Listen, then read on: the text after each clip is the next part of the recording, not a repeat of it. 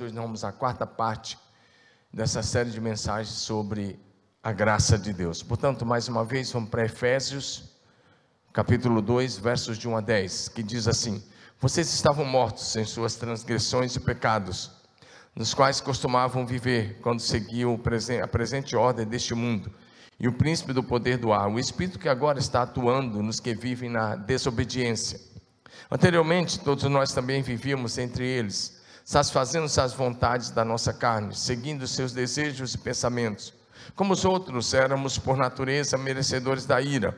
Todavia, Deus, que é rico em misericórdia, pelo grande amor com quem nos amou, deu-nos vida com Cristo. Quando ainda estávamos mortos em transgressões, pela graça vocês são salvos. Deus nos ressuscitou com Cristo e com Ele nos fez assentar nas regiões celestiais em Cristo Jesus para mostrar nas eras que hão de vir a incomparável riqueza da sua graça, demonstrada em sua bondade para conosco em Cristo Jesus. Vocês são salvos pela graça, por meio da fé. Isso não vem de vocês, é um dom de Deus, não por obras para que ninguém se glorie, porque somos criação de Deus, criados em Cristo Jesus para fazermos boas obras, as quais Deus preparou antes para, para nós as praticarmos. Diga amém a graça de Deus. Hoje, a quarta parte dessa série de mensagens sobre a graça que é tão importante, porque à medida que às vezes os anos vão passando, a gente vai esquecendo de onde Deus nos tirou.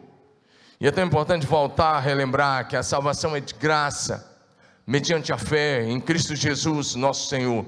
E não somente isso, mas os efeitos da graça e o trabalhar da graça de Deus na nossa vida. A vinda do Senhor Jesus Cristo para buscar e salvar a humanidade perdida foi a maior manifestação do amor e da graça de Deus. Diga amém. Diga glória a Deus. A graça de Deus em Cristo Jesus, ela nos salvou, nos libertou, quebrou as maldições, nos livrou da ira vindoura, do castigo eterno nos tirou da morte espiritual e nos deu vida eterna em Cristo Jesus, nosso Senhor. No Evangelho de João, capítulo 5, verso 24, Jesus disse a seguinte palavra: Em verdade, em verdade vos digo: quem ouve a minha palavra e crê naquele que me enviou tem a vida eterna. Não entra em juízo, mas já passou da morte para a vida. Será que você pode levantar essa mão direita e dizer: pela graça de Deus, eu já passei da morte para a vida. Diga o que está na minha frente. Não é a morte, é a vida eterna em Cristo Jesus, o Senhor. Aleluia! É preciso que você glorifique o Rei da Glória. Porque talvez você está com medo da morte, olhando para frente, enxergando a morte. E eu quero dizer, em Cristo Jesus que está à sua frente é a vida a vida eterna em Cristo Jesus. Isso é obra da graça de Deus, diga aleluia. Pela graça de Deus que nos salvou e nos libertou. Repito mais uma vez que está à nossa frente é a vida, a vida na glória da eternidade. Pela sua maravilhosa graça, Deus, nosso Pai, nos dá a oportunidade de viver uma nova história. Diga uma nova história uma história de bênção, de fé, de vitória, de transformação, uma, uma, uma, história onde você pode experimentar uma nova realidade, uma nova dimensão em Deus.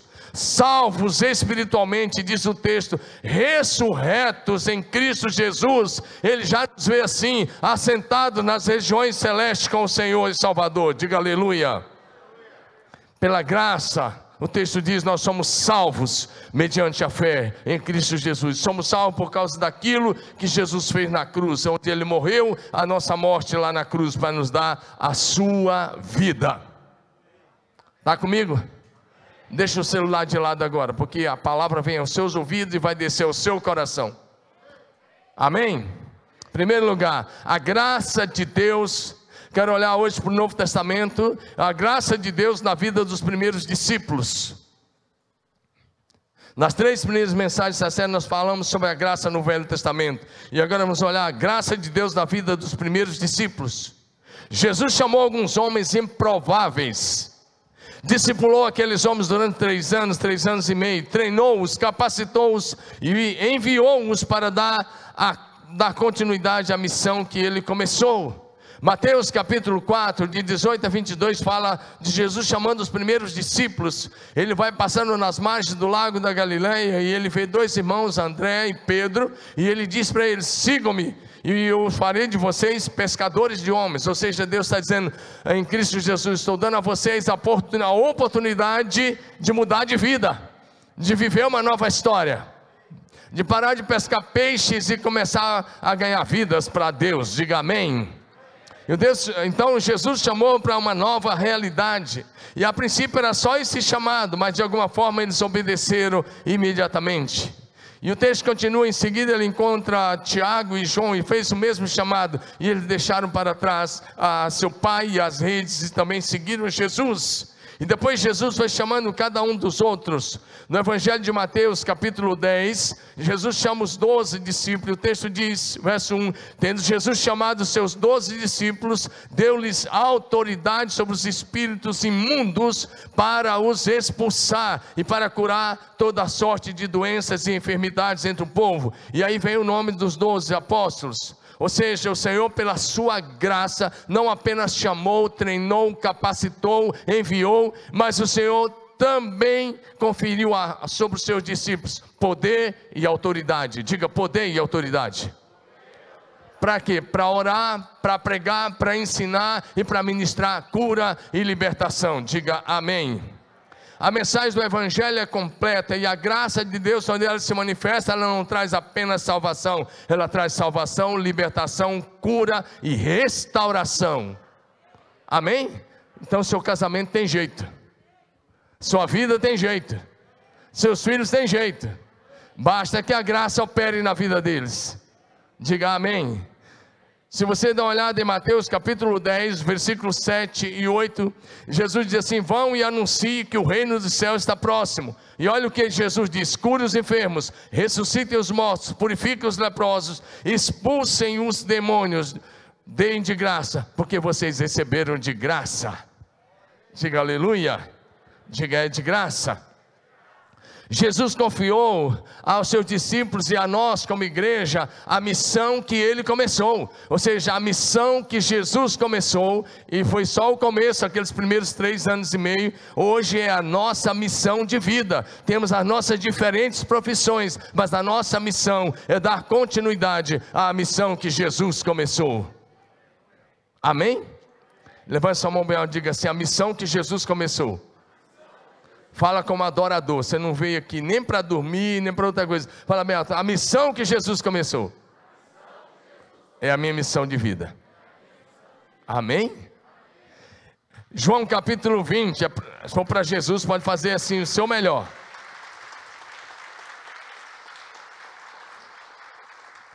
Evangelho de João, capítulo 20, versos 21 e 22 diz assim: Novamente Jesus diz: Paz seja com vocês.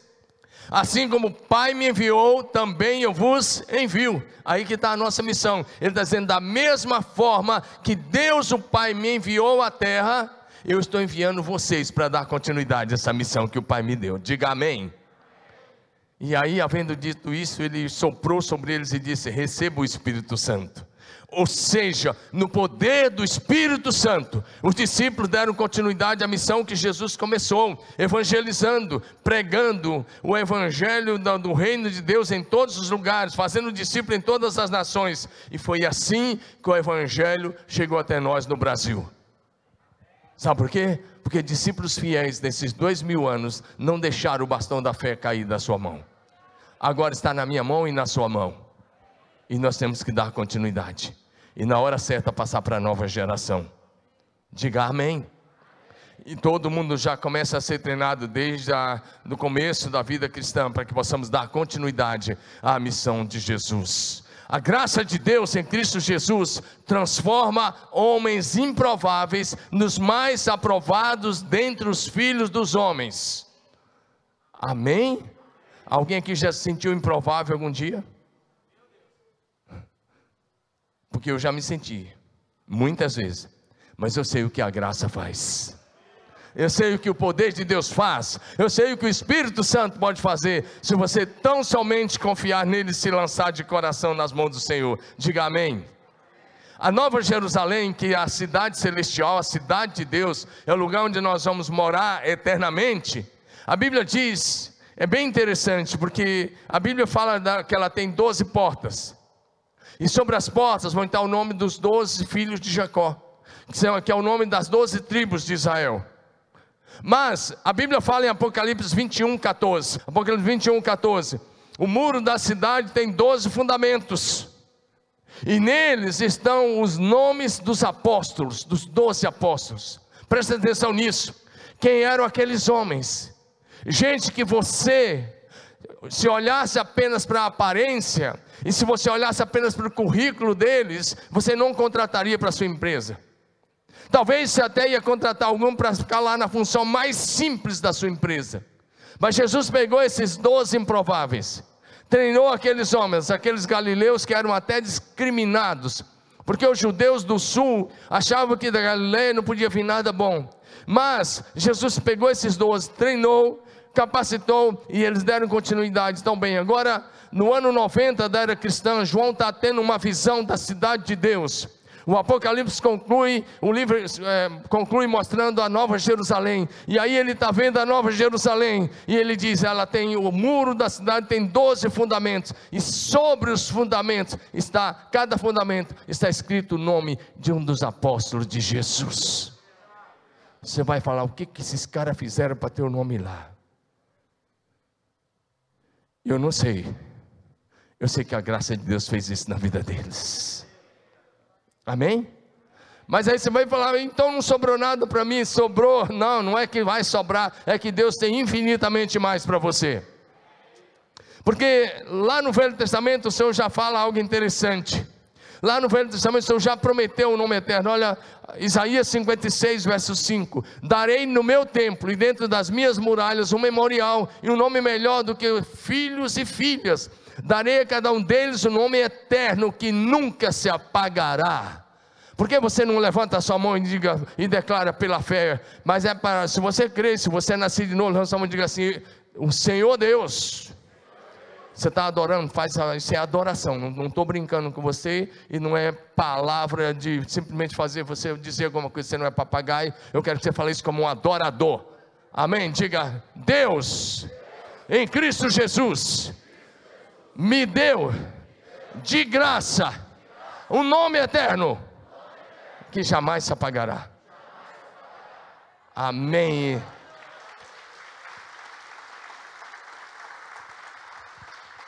As pessoas poderão até esquecer de você, mas Deus não.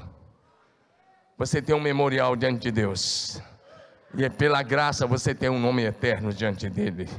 Apocalipse 2,17.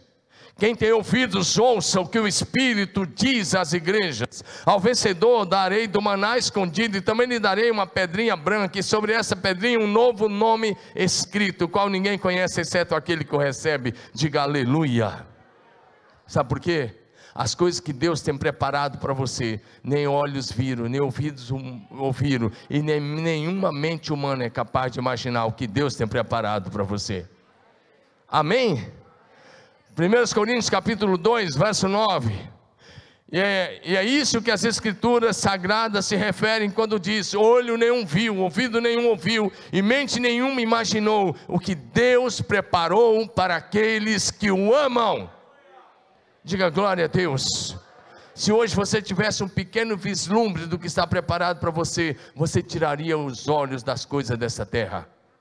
Se hoje você tivesse um pequeno vislumbre da glória do céu, você nunca mais ia amar as coisas da terra. Se você ia apenas usar os recursos dessa terra, enquanto se prepara para morar na cidade de Deus. Diga amém. Um antigo hino que se cantava lá atrás do cantor cristão, tem uma frase que diz assim: metade da glória celeste jamais se contou ao mortal. Diga isso, metade da glória, da glória celeste jamais se encontrou ao mortal. Amém? Segundo lugar, a graça de Deus nos liberta. Você pode dizer isso, a graça de Deus nos liberta. Eu não sei como você entrou aqui hoje de manhã, eu sei que você pode sair daqui liberto. De dor, de frustração, de amargura, de espírito, de uma enfermidade, de uma opressão demoníaca, seja o que for, você pode sair daqui liberto agora mesmo. Porque a graça de Deus nos liberta. Jesus Cristo, Filho de Deus, veio não apenas para salvar, mas para libertar os cativos do diabo.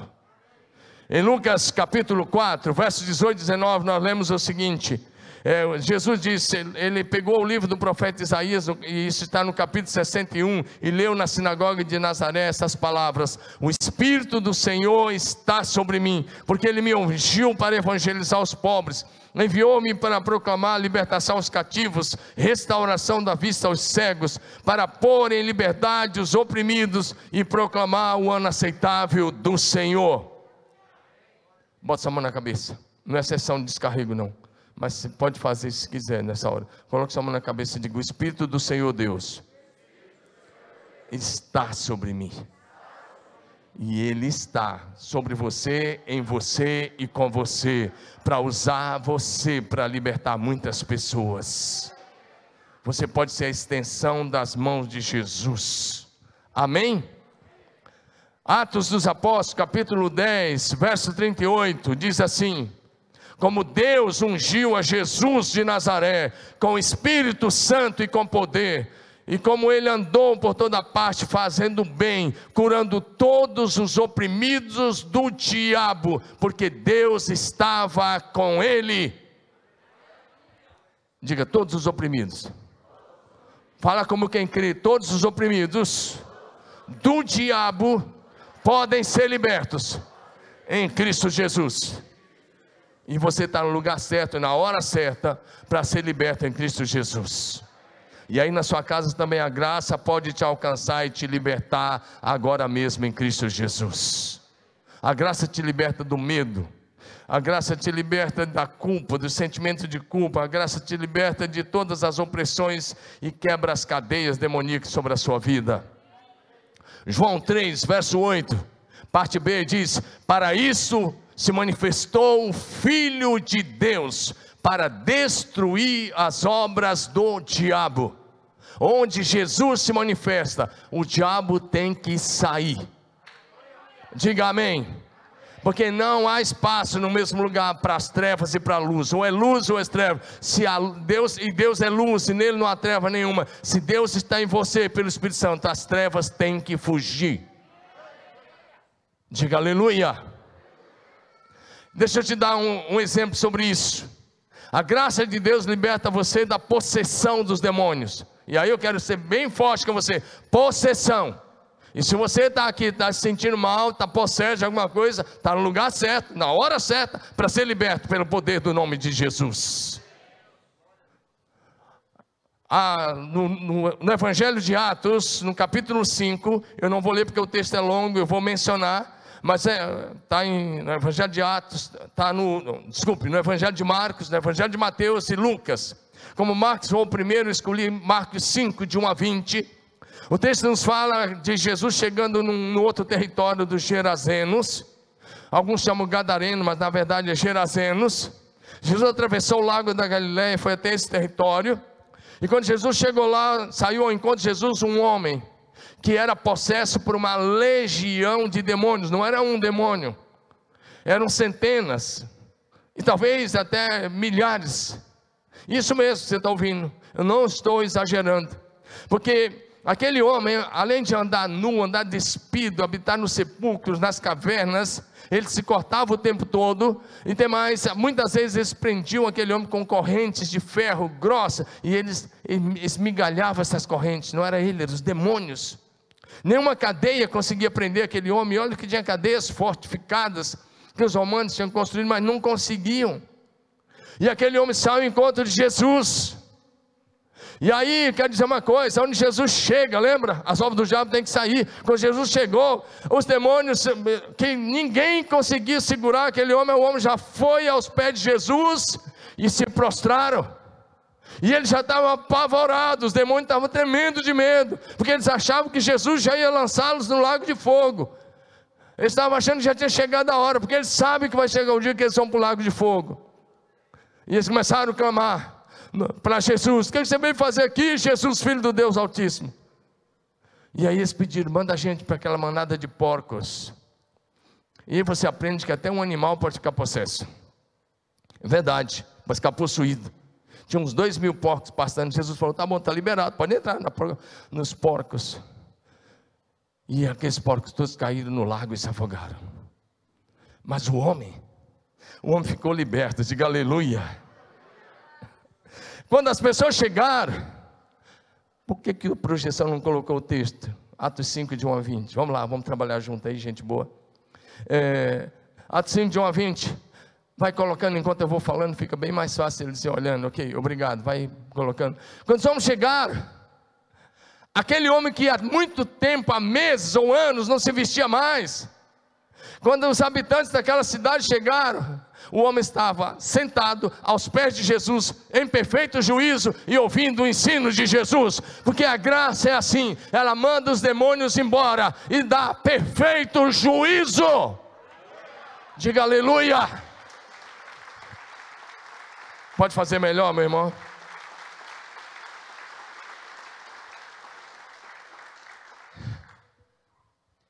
Sabe, muitas pessoas sem saber estão oprimidas do diabo.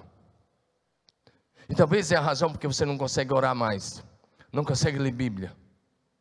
Começa a ler Bíblia já dá uma sonolência daquelas. Começa a orar já não consegue. Já para porque não dá certo. Então procura um dos nossos pastores, faz libertação urgente. Deixa eu dizer uma coisa. Aquele homem, quando é, quando é que uma pessoa deve começar a testemunhar de Jesus? É quando ele tem um curso teológico? É quando for bacharel em teologia, tiver um curso da Hope ou um curso dos nossos que nós oferecemos aí? Não. Aquele homem estava ali com Jesus, o máximo que ele ficou com Jesus talvez tenha sido uma hora ou duas horas. Porque os gerazenos ficaram tão apavorados e tão chateados porque perderam os porcos, que eles mandaram Jesus embora. Nós não queremos o senhor aqui no nosso território, pode ir embora. E Jesus pegou o barco de volta. Mas Jesus não deixou barato.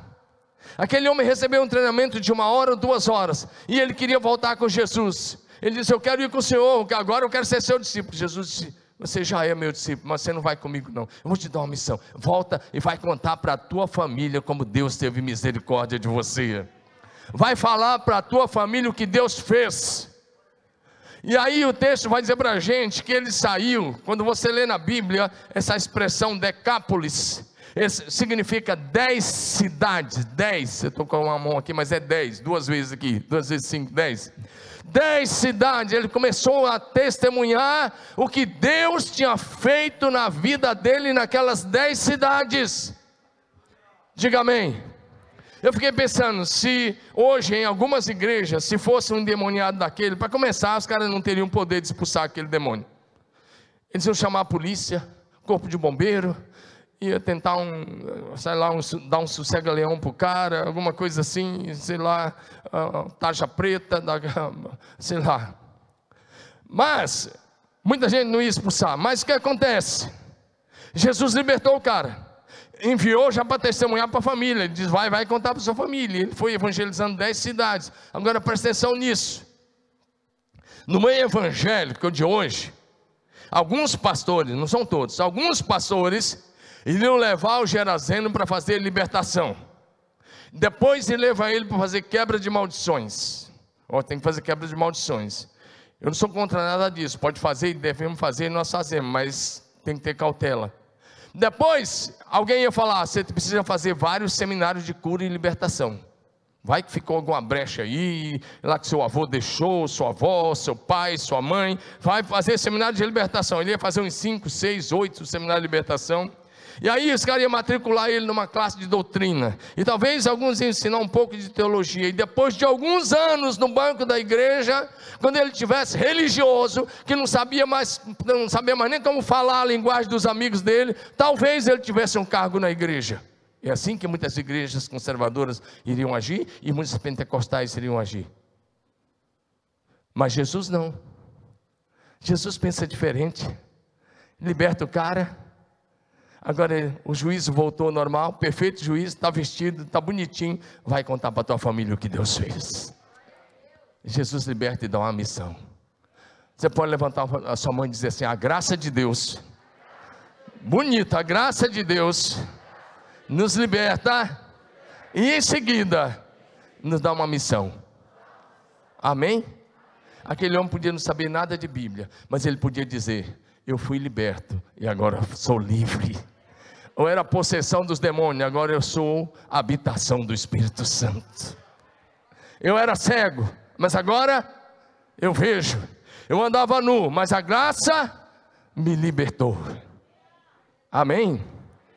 Um dos hinos mais gravados em todo mundo é a graça de Deus, maravilhosa graça, na Amazing Grace. Um dos mais gravados.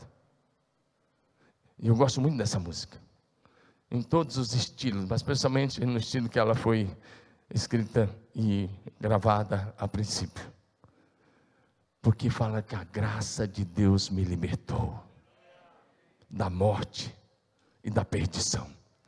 Levanta a mão e diga: a graça de Deus me libertou da morte e da perdição. Amém? A graça me libertou e libertou você da morte eterna e da perdição eterna. Literal, a graça nos arrancou do inferno para o céu, da sepultura para o trono. Diga amém. Terceira coisa, a graça de Deus nos restaura quando caímos e nos capacita para o ministério. Diga, a graça de Deus nos restaura e nos capacita para o ministério. E aí eu quero olhar um pouquinho para a vida do apóstolo Pedro. Presta atenção, olha bem para mim.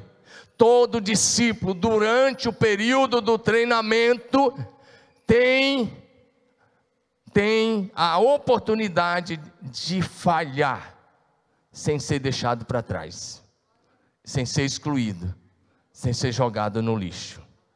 Amém ou não? Todo discípulo, durante o período de treinamento, se ele falhar, não é problema. Depois do período de treinamento, aí a coisa já complica. Seu período já passou faz tempo, viu? Então, Presta atenção, a graça, enquanto eu estou olhando para o apóstolo Pedro, durante aqueles três anos ou três anos e meio, ele teve vários tropeços, você sabe disso. Uma hora ele está andando sobre as águas, daqui a um pouco está afundando, uma hora ele está falando, Tu és o Cristo, filho do Deus vivo, e na outra hora ele está dizendo, Jesus, tem pena de ti mesmo, não vai para a cruz, não. E Jesus tem que dizer, para trás de mim, Satanás. Que era Satanás estava vindo nele, agindo na boca dele. Uma hora ele está sendo boca de Deus, outra hora está sendo voz do inferno altos e baixos, mas era período de treinamento, diga era período de treinamento. Só que o treinamento tem prazo. Os discípulos foram três anos, três anos e meio. Não vem com essa historinha que você está aí 20 anos na igreja, 10, 15, 20 anos, ainda acha que está em período de treinamento. Está na hora de você botar a mão na massa. Amém, amados? E parar de falhar. Pedro então está no período de treinamento, ele teve várias falhas. A última foi aquela que ele negou Jesus três vezes. Diga assim, mais a graça. Diga a graça. Levanta e restaura. Aleluia. Dá um aplauso a Jesus. Glória a Deus. Isso é muito importante, porque em João 21, Evangelho de João, capítulo 21, verso 15 a 17, Jesus ressurreto, foi lá, o Pedrão tinha até achado, tinha até voltado a pescar, ele falou para os seus amigos, João 21, começa ele dizendo, eu vou pescar, e mais seis falaram, nós também vamos, eles foram em número de sete pescar, pescaram aquela noite toda, não pegaram nada, nem uma tilápia, nada, nada, nem do peixe mais bobo, não pegaram nada, eles só mataram mosquito aquela noite toda, passaram frio lá naquele lago, mas pela manhã, Bem cedo eles ainda estavam lá nas águas. Jesus chegou e gritou para eles: Você tem alguma coisa aí? Pegaram alguma coisa? E eles falaram: Não. Lança a rede do lado direito do barco. E lançaram. E esse o texto dá o um número de peixes: 153 grandes peixes. Quando Pedro viu isso, ele largou o peixe e foi nadando até a praia. Jesus já tinha um café da manhã preparado, peixe assado, pães. Jesus tinha mel. E aí Jesus serve a ceia. Por favor, professor, mais uma vez, por favor. João 21, de 15 a 17. E aí Jesus se dirige a Pedro: Pedro, olha a graça. Diga, isso é graça. Se fosse lei, deixa o texto, Jesus ia dizer: Eu não falei para você, seu discípulo tolo, que você ia errar? Quantas vezes já te adverti? Você não serve, está fora do time. Mas a graça não. A graça é assim: Jesus olha para Pedro, que tinha acabado de cair três dias atrás, ou quatro dias atrás, uma semana, não sei. Jesus olha para ele e fala: Pedro, você me ama? Três dias atrás. Você me ama? Amo. Pastorei as minhas ovelhas. Pedro, você me ama? Amo. Cuide dos meus cordeiros. Pedro, você me ama? Amo apacenta as minhas ovelhas, porque a graça é assim, ela te levanta quando você cai. Só ouvi um meio amém. A graça te levanta quando você cai, e a graça te capacita, te restaura, te levanta e te dá um ministério. A graça só quer que você responda uma pergunta. O vestibular de Jesus só tem uma pergunta para você nesta manhã, e a pergunta é: Você me ama? Se a resposta for sim, ele diz: então trabalhe. Mostre esse amor trabalhando, pastoreando, apacentando, cuidando. Diga amém, meu irmão. Porque esse negócio de dizer que ama Jesus, mas não quer nada com a obra dele, então você ama outra coisa. A graça de Deus nos capacita. Como eu disse, essa aparição aí foi alguns dias depois da morte e ressurreição de Jesus. Mas o fato é que 50 dias depois, 40 dias depois da ressurreição, Jesus subiu ao céu. 10 dias depois da subida ao céu, Jesus enviou o Espírito Santo, Atos 2. E quando Jesus enviou o Espírito Santo, Atos 2, de 14 a 39, o texto vai dizer para a gente que Pedro se levantou. Aquele mês que tinha caído, a graça capacita, diga a graça capacita. Ele se levanta no poder do Espírito Santo e ele começa a pregar um sermão poderosíssimo. Três mil pessoas se converteram. Diga a graça nos faz pescadores de homens. Diga de novo, a graça nos faz pescadores de homens. Nesse dia ele pescou mais do que o que ele tinha pescado durante muitos anos da sua vida, porque a graça de Deus faz isso. Amém? Meu irmão, tem um ruído aqui, se puder tirar dessa caixa, eu te agradeço muito. Eu não sei o que está acontecendo, mas é alguma coisa aqui, tá bom? Vamos continuar. Diga a graça, nos levanta e nos dá um ministério. Amém? A, a, graça de Deus, a, a, a, graça de Deus, não sai aqui, atrapalhou o negócio, vamos lá. A graça de Deus agindo em nós e através da nossa vida pode realizar milagres extraordinários. Aquele mesmo Pedro, em Atos 5, 14 a 16, vai dizer para a gente que ele andando nas calçadas, a hora que ele ia para o templo, as pessoas colocavam as macas com os enfermos, os leitos com os enfermos, para que a sombra dele cobrisse aquelas pessoas, para que elas se levantassem da enfermidade. Não era Pedro, era o poder de Deus através de Pedro, era a graça de Deus através de Pedro. Diga aleluia, diga glória a Deus. E aí a graça também de Deus, além de te capacitar, te dar um ministério, a graça de Deus traz sobre nós a revelação do que acontecerá no futuro. Diga amém. Se você olhar a vida do apóstolo Pedro, você vai ver. E se você ler 1 Pedro, 2 Pedro, especialmente 2 Pedro capítulo 2 e capítulo 3, você vai ver que Pedro recebe uma revelação do que vai acontecer com os céus e a terra que agora existem. A ponto dele dizer: o céu e a terra que agora existe passarão por grande estrondo, os elementos ardentes se dissolverão. E ele começa a descrever, 1 Pedro 3, 2 Pedro 3, de 7 a 14. Ele começa a escrever o que vai acontecer ah, com aquilo que nós temos hoje, porque ele estava andando debaixo da revelação de Deus. Diga amém. A graça traz revelação, diga aleluia. E ele está andando debaixo da revelação do Senhor, diga glória a Deus a última coisa que quero enumerar: a graça de Deus. Fala comigo, a graça de Deus restaura a dignidade humana. Novo, a graça de Deus restaura a dignidade humana. Eu quero olhar dois, dois exemplos com você e aí a gente vai é, encerrar. Mas preste bem atenção. A graça de Deus restaura a dignidade da pessoa. Ele pode tirar você literal do lixo para fazê-lo sentar-se entre os príncipes do seu povo. Diga amém. Salmos 113, versos 7 e 8. Salmo 103, 7 e 8 diz exatamente isso. Salmo capítulo 113, versículo 7 e 8 diz: Ele levanta do pó o necessitado e ergue do lixo o pobre, para fazê-lo sentar-se com os príncipes, os príncipes do seu povo. Quem era você antes da graça te alcançar? Onde você estava? Onde você estaria hoje sem a graça? Como você estaria hoje sem a graça de Deus? Eu imagino quem que eu seria, mas eu não posso imaginar quem que você seria, mas você pode imaginar. Então é hora de você olhar e dizer, agradecer a Deus pela sua graça, o milagre que ela fez na sua vida. A graça de Deus, literalmente, nos levanta da situação mais dolorosa, mais triste, mais difícil, da sua maior dor, as suas dores emocionais, suas tristezas mais profundas, da sua angústia, e a graça de Deus te liberta e te dá uma posição de honra. E aí eu quero olhar dois exemplos, um do Velho e um do Novo Testamento. Nesse ponto dizendo que a graça de Deus restaura a dignidade humana. Diga amém.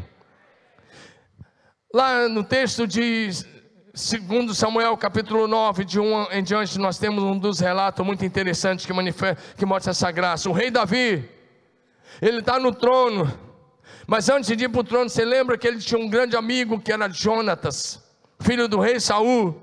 E um dia Davi está lá pensando, e ele chega para os seus eh, ministros, para os seus oficiais, e ele pergunta: ainda sobrou alguém da casa de Saul para que eu use de misericórdia? E alguém informa, tem sim, tem um, um rapaz, um homem chamado é, Mefibosete.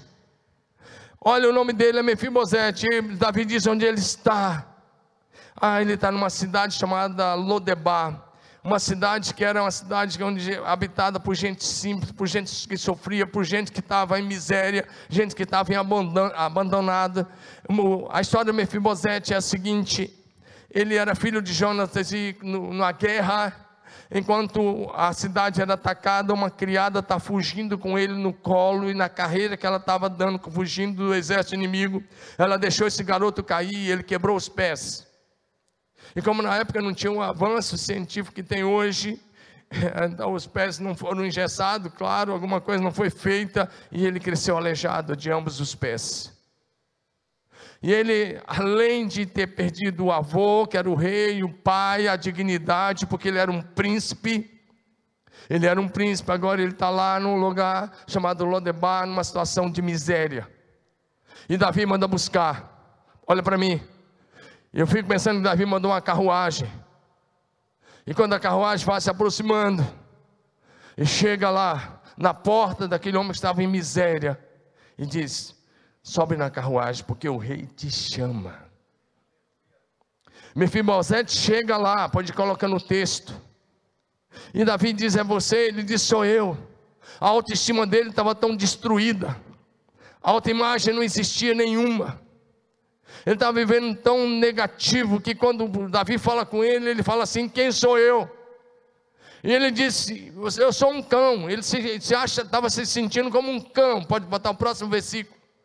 Ah, ele disse: Eu sou como um cão morto. Não era nem um cão vivo. Ele está dizendo: Eu sou como um cão morto. E Davi disse: Não, você é príncipe. Presta atenção, porque deu uma lição para você aí agora. E Davi está agindo com graça. E Davi diz para ele: As terras do seu avô serão todas dadas a você. E de agora em diante você vai comer na minha mesa. O texto diz: Você vai comer na minha mesa, como um dos filhos do rei. Ei! E a partir daquele dia, Mefibosete passou a morar com Davi e a comer na mesa do rei Davi, junto com os filhos do rei. A graça te encontrou lá onde você estava, lá no bar, lá na boate, lá onde você estava, não sei onde você estava, lá perdido. A graça te achou, te encontrou, te libertou. E o Senhor diz: Eu te chamo para a minha mesa. Você é chamado para sentar na mesa do Rei dos Reis, do Senhor dos Senhores. Ele te deu um nome e diz: Senta na minha mesa como filho do Rei do Rei da Glória. Foi isso que a graça fez na sua vida. Diga amém. Quantos Mefibosetes estão esperando para que eu e você possamos fazer o que Davi fez com ele, que você possa estender a mão. Tem outros Mefibosetes nas ruas da cidade de Marília, na rua da sua cidade, gente sofrendo gente com traumas emocionais enormes, gente com feridas emocionais terríveis, que precisam ser levantados pela graça de Deus. Eu e você somos agentes da graça. Que você seja alguém que é usado para levantar o caído pela graça. A graça nos tira da miséria espiritual e nos faz assentar na mesa do Rei dos Reis. Diga aleluia. Mateus 8, verso 11, olha as palavras de Jesus. E também lhes digo: muitos virão de toda parte, do leste e do oeste, e se sentarão com Abraão, Isaac e Jacó no banquete no reino dos céus. Eu e você não fizemos nada, mas pela graça Ele nos chama para sentar à mesa de Deus. Diga aleluia. Você pode dar um glória a Deus ou não? Ou você acha que você merece alguma coisa? Então aplauda o Rei dos Reis para valer. É a graça. É a graça de Deus. O último exemplo que eu quero dar é sobre um escravo. O nome dele é Onésimo. Alguns falam Onésimo, eu prefiro falar Onésimo. E literal quer dizer, a graça de Deus nos livra e nos liberta da escravidão, dos demônios, mas também da escravidão literal. De alguns anos para cá, de uns duzentos e poucos anos para cá, Houve um movimento da libertação de escravos, graças a Deus por isso, na Europa, Estados Unidos, Brasil. Mas, é, só se, se, você não sabe, o Brasil chegou a, a ter cerca de 5 milhões de escravos. Aqui no Brasil. Mas graças a Deus isso passou. Mas preste atenção na carta de Paulo a Filemão. Filemão, capítulo 1, versos 8 a 18 produção vai colocar e eu vou mencionando. Paulo ganhou um escravo para Jesus lá em Roma. E esse escravo se tornou um discípulo querido de Paulo. E Paulo então manda uma carta para o dono do escravo. O dono do escravo era Filemão, o escravo era Onésimo, ou. E Paulo escreve, ele diz: Olha, eu quero que você cumpra um dever para comigo. Verso 9 agora, eu, Paulo, já velho e agora também prisioneiro de Cristo de Cristo Jesus, apelo em favor do meu filho, Onésimo, que gerei enquanto estava na prisão. Olha como Paulo não tem nenhum preconceito, ele olha para um escravo fugitivo que ele ganhou e diz: Ele é meu filho. Diga amém.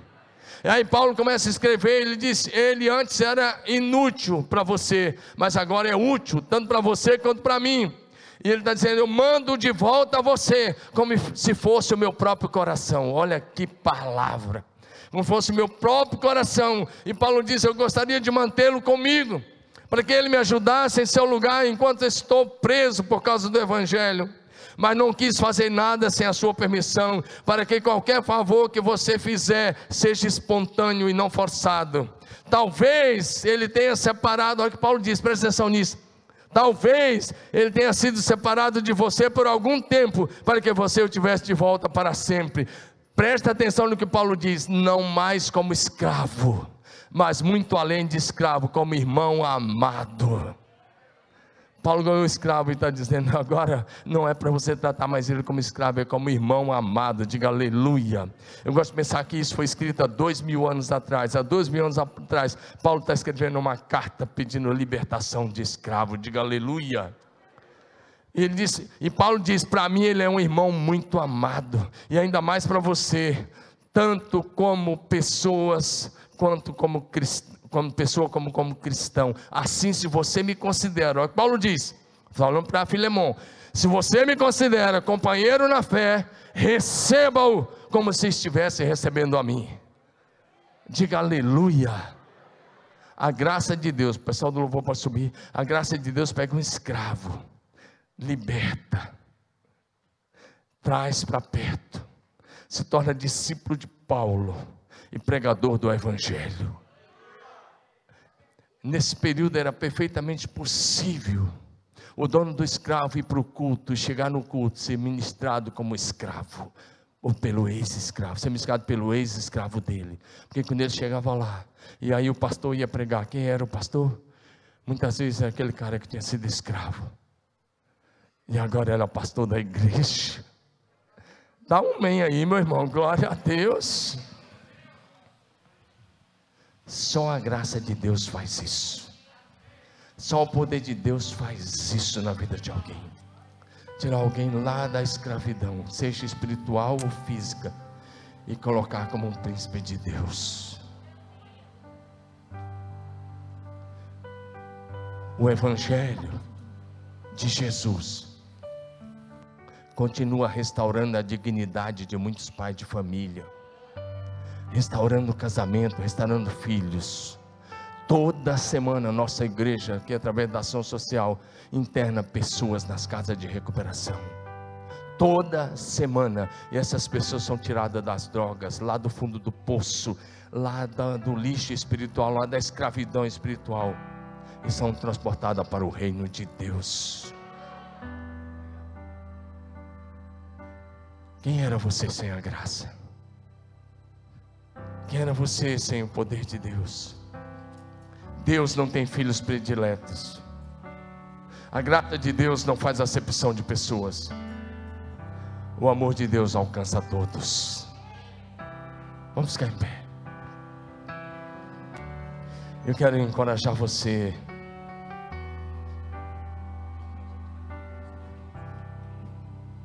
Nós vamos cantar uma canção.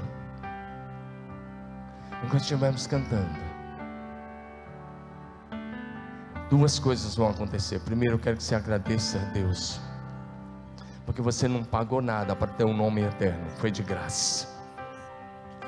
Você não pagou nada para ser arrancado do caminho do inferno para o caminho do céu, foi de graça. Mas custou o preço do sangue de Jesus derramado na cruz do Calvário. A segunda coisa, deixe o Espírito Santo trazer a sua memória o nome das pessoas que estão como Mefibosete estavam em Lodebar. Davi que teve que pegar uma carruagem e ir lá buscar e restaurar a dignidade de um príncipe que estava vivendo como mendigo. Olha para mim, tem gente que já andou conosco aqui na igreja e hoje está como mendigo na lama do pecado. Agora eu e você precisamos fazer o que Davi fez com Mefibosete. Eu e você precisamos valorizar as pessoas como Paulo valorizou Onésimo. Dizendo ele é muito útil, é meu irmão amado. Recebe como se fosse a mim. Quando você olhar para alguém, por favor, nunca diga esse não vai dar nada. A vida de todas as pessoas tem jeito. Basta que sejam libertos pela graça, restaurados pela graça levantados pela graça, curados pela graça de Deus. Então, quando olhar para a pessoa, enxergue o que a graça pode fazer. Pode tirar o traficante do ponto do ponto de droga, de tráfico, e pode torná-lo um homem de Deus. Pode tirar o criminoso do crime e fazer um santo homem de Deus. Pode tirar o homem mais violento e transformá-lo no mais manso da terra. Pode tirar o bêbado lá do bar num homem livre e santo diante de Deus. Pode transformar aquela mulher que tem um péssima vida, um péssimo testemunho, numa santa mulher de Deus. Pode transformar seu filho, tirar da situação mais difícil que ele se encontra, a esperança para o seu filho na graça de Deus em Cristo Jesus. Então vamos louvar sobre a graça de Deus duas coisas vão acontecer. Você se coloca na mão dizendo eu, na mão de Jesus, eu quero ser uma extensão das tuas mãos para buscar aqueles que estão caídos, levantar. E eu quero ser alguém amoroso que enxerga aqueles que precisam do Senhor, que levanta